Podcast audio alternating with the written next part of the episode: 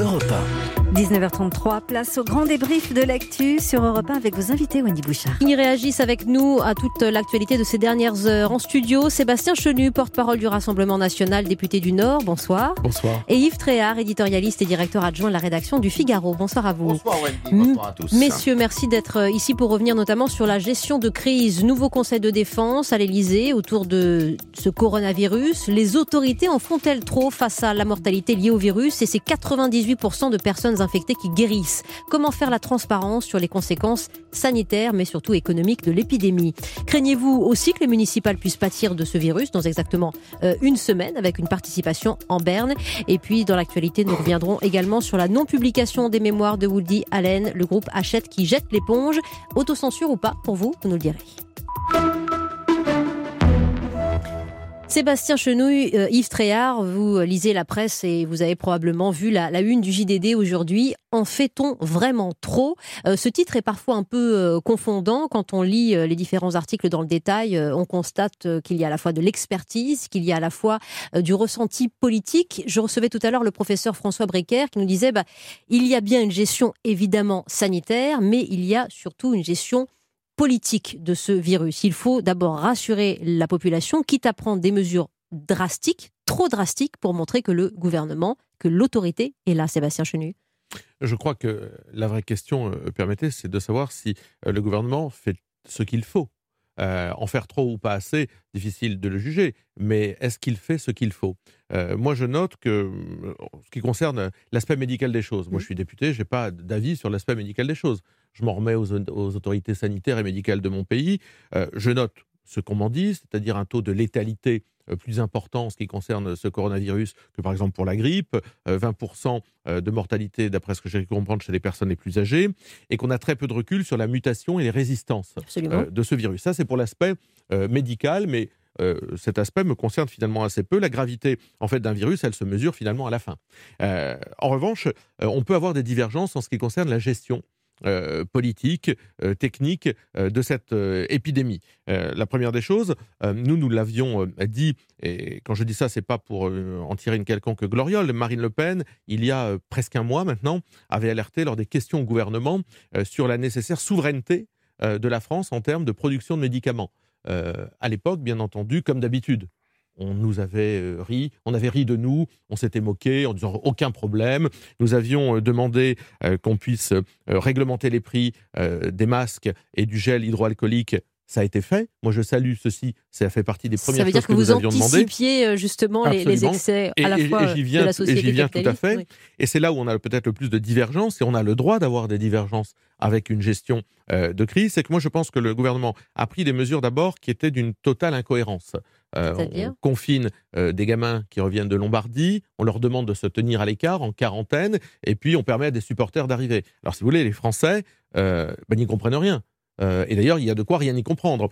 autre type de mesure, et là c'est plutôt de l'impréparation, on n'active pas la cellule interministérielle de crise qui avait été activée, présidée par le Premier ministre, pour les Gilets jaunes. On ne prend pas les mesures législatives nécessaires. Je vous donne un exemple, quelqu'un qui doit être confiné, s'il le refuse, s'il vous dit, écoutez, non, j'irai faire mes courses euh, sur les Champs-Élysées cet après-midi. C'est la gestion de crise en démocratie. Il, risque un, PV, euh, d'après ce, euh, ce, que j'en sais, de 38 euros. En revanche, on n'a pas pris de base législative pour le contraindre, évidemment. Donc, on a le sentiment d'une impréparation, de mesures incohérentes, et puis on a le sentiment aussi de questionnement qui reste en l'état très important. Quid de l'information venant de la Chine, quid de l'information venant de l'Afrique, et puis aucune mesure de limitation euh, de l'accès mmh. euh, de personnes qui arrivent de foyers de contamination importants, contrairement par exemple à un État démocratique comme Israël. Je note qu'Israël n'a pas de mort euh, de ce coronavirus et qu'Israël eh bien, a suspendu, supprimé tous les vols de pays qui viennent de pays touchés euh, par ce coronavirus. La santé restant à la souveraineté des, États, hein,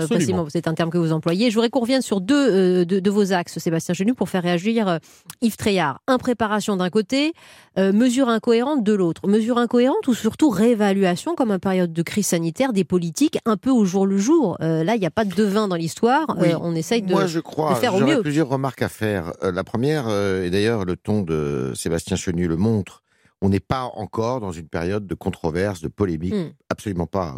Il y a des divergences. chacun s'inquiète ou s'interroge à juste titre. Bien sûr. Ce qui est tout à fait étonnant, si vous voulez, dans cette crise sanitaire que nous traversons, c'est qu'on est obligé de jouer collectif.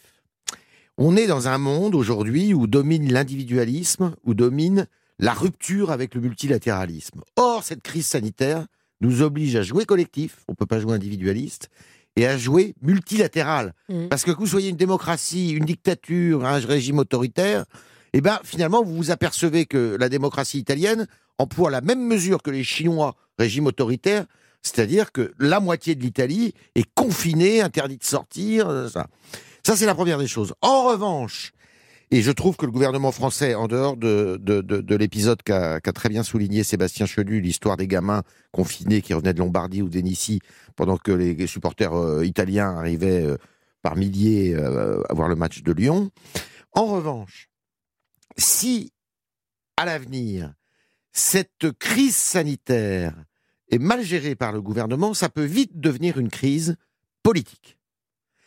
Et euh, Qu'est-ce que vous entendez par mal géré Parce que là, ils sont dans l'hyper-transparence, on a des points réguliers. Mais si vous voulez, s'ils n'arrivent pas à contenir la peur, et il va y avoir des conséquences importantes parce que ça désorganise la vie sociale complètement. Vous avez vu, les, manifestations sportives sont annulées pour beaucoup, les manifestations culturelles. Le choc économique va être terrible. Le hein. choc Demain, réunion à Bercy sur le sujet. Rendez-vous euh, compte pour les petits commerçants, mm. notamment, ceux qu'on appelle petits, qui sont pas si petits que ça, puisqu'ils sont vraiment le, poumon des cœurs de ville. Eh bien, euh, ces commerçants, ils ont eu la crise des gilets jaunes, ils ont eu le conflit social des retraites, maintenant ils ont le coronavirus. C'est terrible. Et c'est vrai que le gouvernement il doit faire deux choses à la fois rassurer et protéger. Si vous protégez trop, eh ben, euh, vous n'êtes pas rassuré. Mm. Et si vous rassurez trop, eh ben, on va vous dire est-ce qu'il n'en fait pas trop? Donc, la question, elle est là. Si on analyse et si on regarde bien ce que disent les experts, qui sont à la fois, pour certains d'entre eux, médecins, politiques, qui font les deux et qui, ont, qui sont rompus à ce type d'exercice, ils disent aujourd'hui l'équilibre est plutôt bon. Mais il faut voir, parce que je vous signale qu'on se dirige quand même vers une crise, enfin pas vers une crise, oui, une crise sanitaire à l'italienne. Ce qui se passe en Italie est quand même assez tragique, même si on peut nous raconter que c'est une mauvaise grippe.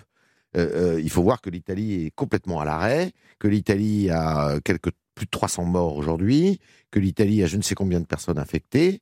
Euh, et que le pays peut, aller aux portes de la récession économique. Hein, Exactement, et que euh, la France, on est voisins, et que derrière l'Italie, bah, la France est dans un état, je crois, en Europe, qui est un des plus, euh, un plus, un des plus inquiétants. Oui, mais justement, Sébastien Chenu, sur, sur la préparation du gouvernement et sur la réactivité euh, aussi. Je note que demain, Bercy, 10 heures, on aura trois ministres, une cinquantaine d'acteurs économiques pour euh, soutenir et parler de cet état d'urgence économique. On a donc là un gouvernement qui est à la manœuvre, manifestement, et sur les, les terrains les plus sensibles. Non, mais je crois que la, question permettait euh, que moi je me pose et qu'un certain nombre de, parlementaires nous nous posons. D'abord, est-ce que la priorité, c'est donc d'empêcher la diffusion de ce virus On répondrait, on aurait tendance donc à répondre oui. Mm. Est-ce qu'à partir du moment où on considère que la priorité c'est d'empêcher euh, la propagation de ce virus, est-ce que le gouvernement a renoncé à un certain nombre de mesures contraignantes pour euh, maintenir, pour privilégier l'économie? Et en fait, euh, il est là le problème. C'est-à-dire que lorsque nous, nous demandons le contrôle des frontières,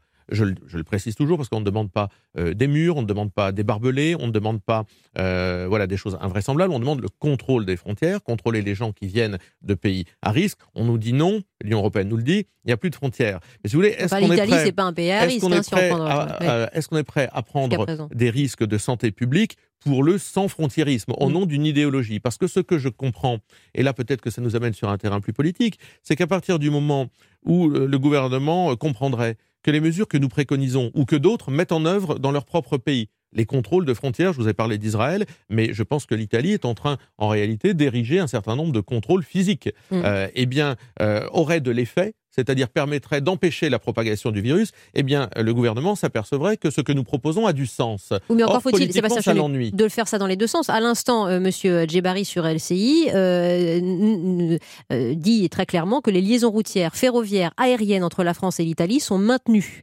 mais il y a des recommandations de report de voyage quand c'est possible. Donc, pour l'instant, ce sont des mesures unilatérales. C'est bien, bien ce que je dis, c'est-à-dire que ce gouvernement est prêt à renoncer à un certain nombre de mesures contraignantes il ne s'agit pas d'arrêter les transports. Mmh. Nous sommes des gens euh, tout à fait raisonnable, mais le gouvernement est prêt à renoncer à un certain nombre de mesures contraignantes pour privilégier l'économie. Est-ce que cela, je pose des questions, est-ce que cela n'aura pas des conséquences funestes en matière de santé publique, alors que d'autres pays euh, j'ai fait euh, le choix de prendre Israël, mais d'autres pays ont fait des choix euh, différents et visiblement enregistrent quelques résultats qui sont positifs. Donc c'est tout l'équilibre et, les choix. Et moi j'ai le sentiment quand même d'un gouvernement, je me rappelle quand même des propos d'Agnès Buzyn, permettez, euh, il y a très peu de chances, c'est pas si vieux, c'est juste avant qu'elle soit candidate à la mairie de Paris, mmh, mmh. il y a peu de chances que le virus puisse se propager, il y a peu de chances de propagation du virus en France. Écoutez, tout ça montre quand même au mieux euh, un déni, au pire de l'impréparation en tout cas, euh, une incertitude sur la nature de ce coronavirus. il ne faut pas se tromper. Euh, vous savez, Sébastien Chenu, il fait de la politique. Hein, mm. c'est un homme politique. Donc, euh, il ne faut pas non plus. Ça sous-entend quoi là, Ça sous-entend ce que je vais dire maintenant. que, la définition de l'équilibre dans cette gestion de crise est, relative. J'entends ce qu'il dit, Sébastien Chenu, effectivement, mais vous ne pouvez pas, par exemple, contrôle aux frontières, vous faites un contrôle de température. Mm. Tous les experts vous disent que ça ne sert à rien. Pourquoi? Parce que vous pouvez très bien être en phase d'incubation et euh, ne, pas, présenter, de, symptômes, euh, visibles, euh, y compris avec une machine à température. Donc le seul contrôle aux frontières qui serait efficace, peut-être, mais beaucoup disent le contraire, ça serait, en revanche, d'interdire les vols qui viennent de partout dans le monde. Parce que il ne s'agit pas d'interdire les vols qui viennent de, de, Chine ou, d'Italie. qui vous dit qu'un Chinois ne passera pas par l'Espagne Qui vous dit qu'un Italien ne passera pas par la Suisse Donc et là, vous le doigt sur la mondialisation. Tout ça a du sens. Ces mesures d'interdiction de certains vols qui viendraient de pays, elles nous permettent quoi? Eh ben, Elles nous permettent de retarder l'épidémie, le temps de s'organiser. Je m'explique. Plus on retarde l'arrivée d'une épidémie sur notre territoire, plus on anticipe notamment la production de masques et de gel hydroalcoolique. Je vous rappelle que nous avons découvert complètement ébahi que les masques qui étaient fabriqués en France étaient envoyés en Chine mm. depuis un certain temps. Les conséquences sont euh, pas énormes, qu'on a 180 millions de masques en, stock en France. Donc, le euh, fait de pouvoir anticiper, d'ailleurs vous pouvez vous rendre dans n'importe quelle pharmacie euh, parisienne, elles sont en pénurie de gel hydroalcoolique. donc ça veut dire que les pharmaciens font leur lotion seuls maintenant. Mm. ça nécessite de prendre des mesures, et les mesures qui simplement n'éteindraient pas euh, les foyers n'empêcheraient pas euh, forcément une propagation à 100% du virus, mais permettraient de limiter, nous permettre de nous organiser, de gagner du temps de l'autre côté pour faire face à ce euh, virus. Sébastien Chenu, là, où la philosophie du Rassemblement national a, du sens dans cette gestion de l'épidémie, c'est sur l'impact de la mondialisation, sur cette diffusion. Court ça, oui, non, mais c'est intéressant parce que ça ressort beaucoup. Ça, j'entends ici et là en disant c'est finalement le virus qui va marquer le pas de la mondialisation mmh. et qui va faire en sorte de ralentir cette mondialisation euh, qu'on n'arrive pas à contrôler, qui est euh, ah, sur l'hyperdépendance vis-à-vis de certains pays. C'est de là, pardonnez-moi de l'expression parce qu'elle est un peu vulgaire, pour moi c'est de la foutaise. Les opérateurs et les acteurs économiques, ils vont là où il y a des marchés. Mmh. Ils vont là où ils peuvent produire à moindre coût. Donc je ne crois absolument pas à ce scénario à la relocalisation. De, relocalisation. De toute manière, je vous rappelle quand même que la relocalisation, si vous prenez le secteur automobile et d'autres secteurs, elle était en phase d'être opérée d'une certaine façon, puisque vous avez beaucoup de, d'industriels qui sont revenus justement des délocalisations. La deuxième chose, je prends un exemple, celui de LVMH. LVMH, qui est euh, une, une, une entreprise et un groupe euh, qui est extrêmement puissant en Chine, où il y a une demande pour des produits de luxe français. Mais ces produits de luxe français, certains sont produits en Chine, mais la plupart d'entre eux, ils font travailler qui? Ils font travailler des artisans et des petites entreprises françaises qui sont sur nos territoires. Et si, eh bien, on met un coup d'arrêt avec la Chine, par exemple, ça veut dire que tous ces euh, petites entreprises et ces artisans, eh bien, se retrouveront sur le carreau. Donc, ça, c'est de la récupération dire que La mondialisation, je suis désolé, la mondialisation, elle n'a pas que des vertus, mais je vois mal comment aujourd'hui, même avec ce coronavirus, qui n'est pas la peste espagnole quand même. Hein, je vous rappelle que la peste espagnole a fait 100 millions de morts, hmm. entre 50 et 100 hmm. millions après la Seconde Guerre mondiale, après la Première Guerre mondiale. On n'en est pas là, et je ne crois pas que ça marque, si vous voulez, la fin euh, eh bien, des échanges internationaux.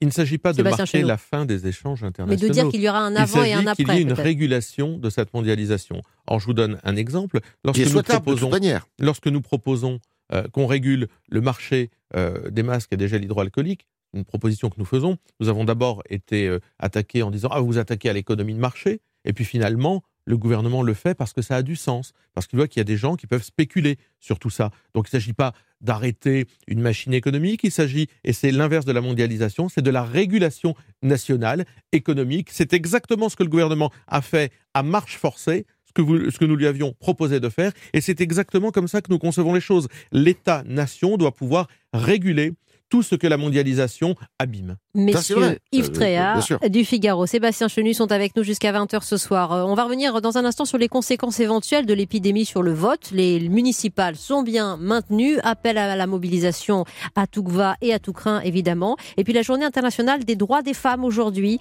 avec l'heure du bilan sur les combats de société. Et à côté de cela, la non-publication des mémoires de Woody Allen qui ne manquera pas, j'imagine, de vous faire réagir. À tout de suite.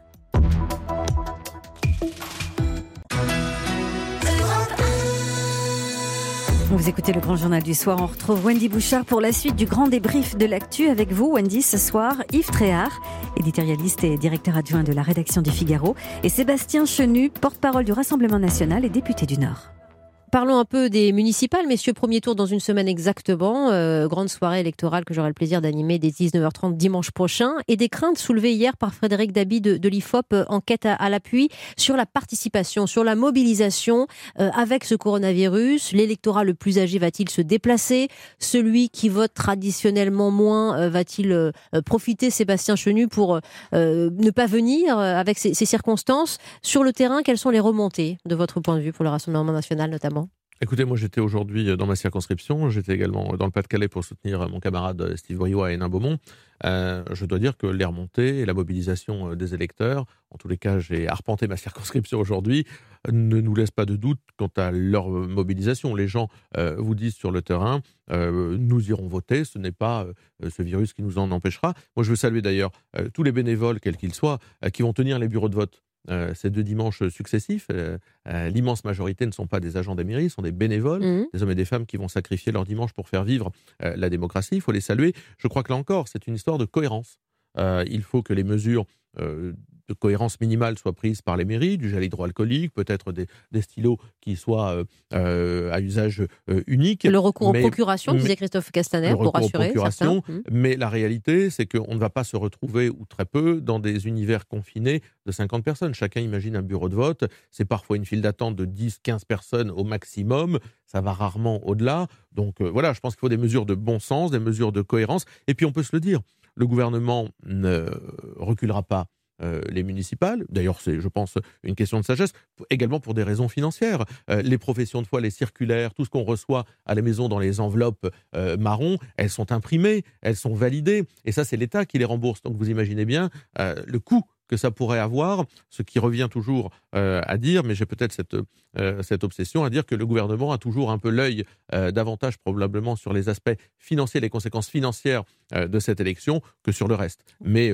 soyons, soyons en sûrs, les élections seront maintenues. Vous voulez dire un mot ou on passe à la journée de, la femme, Yves Tréhard, avec vous? Sur la journée de la femme? Sur le vote, sur les municipales vous avez des choses à dire ou, sur, les, sur, les, municipales, non. Il faut. Moi, je pense qu'il est un peu trop tôt. je vois c'est difficile de, reculer ce, scrutin.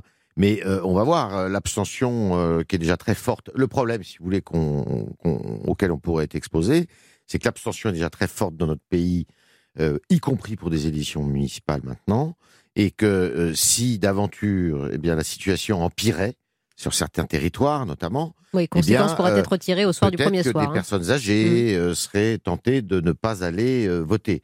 Et on sait que le, vote, euh, euh, c'est surtout les personnes âgées qui votent, faut le dire. Enfin, et, et, et, que s'il y a certains partis qui en payeraient peut-être davantage les conséquences que d'autres, J'entends les Républicains et la République. Vous allez voter et la Bien sûr. Alors vous êtes une personne âgée proche des Républicains. non, pas du tout. C'est vrai qu'il y a ce terme de personne âgée qui, a tendance à nous énerver. Je suis observateur, et je suis journaliste au Figaro, ce qui m'empêche pas d'aller travailler. J'y ai passé non, vous n'avez pas remarqué cette, cette, ce syndrome de dire personnes âgées, notamment lié au coronavirus. Euh, oui, c'est vrai que ce virus tue, mais des personnes âgées comme si c'était moins grave et comme si à partir de 60 ans. Je ne parle pas de vous. Je parle de, de, de, la petite musique ambiante qu'on entend là, euh, parenthèse.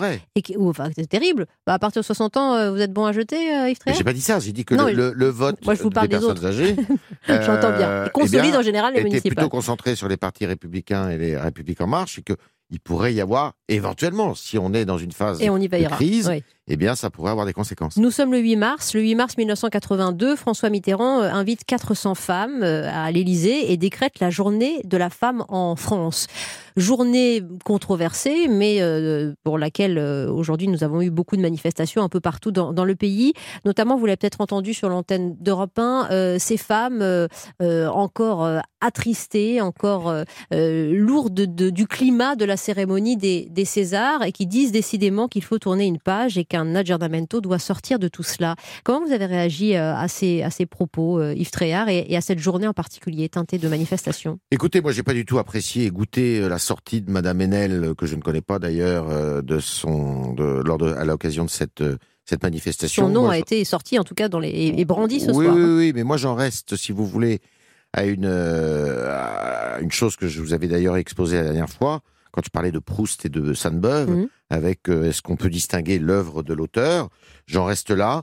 Et moi, je déteste, si vous voulez, euh, les lynchages. Je crois que c'est euh, William Faulkner, un écrivain américain, qui avait dit que le lynchage, c'était une forme de pornographie. Et bien, c'est exactement ce que je voudrais dire aujourd'hui, et que si on continue comme ça, il va falloir vider les bibliothèques de tous les ouvrages d'André Gide, de Pierre Louis et de et de Woody Allen?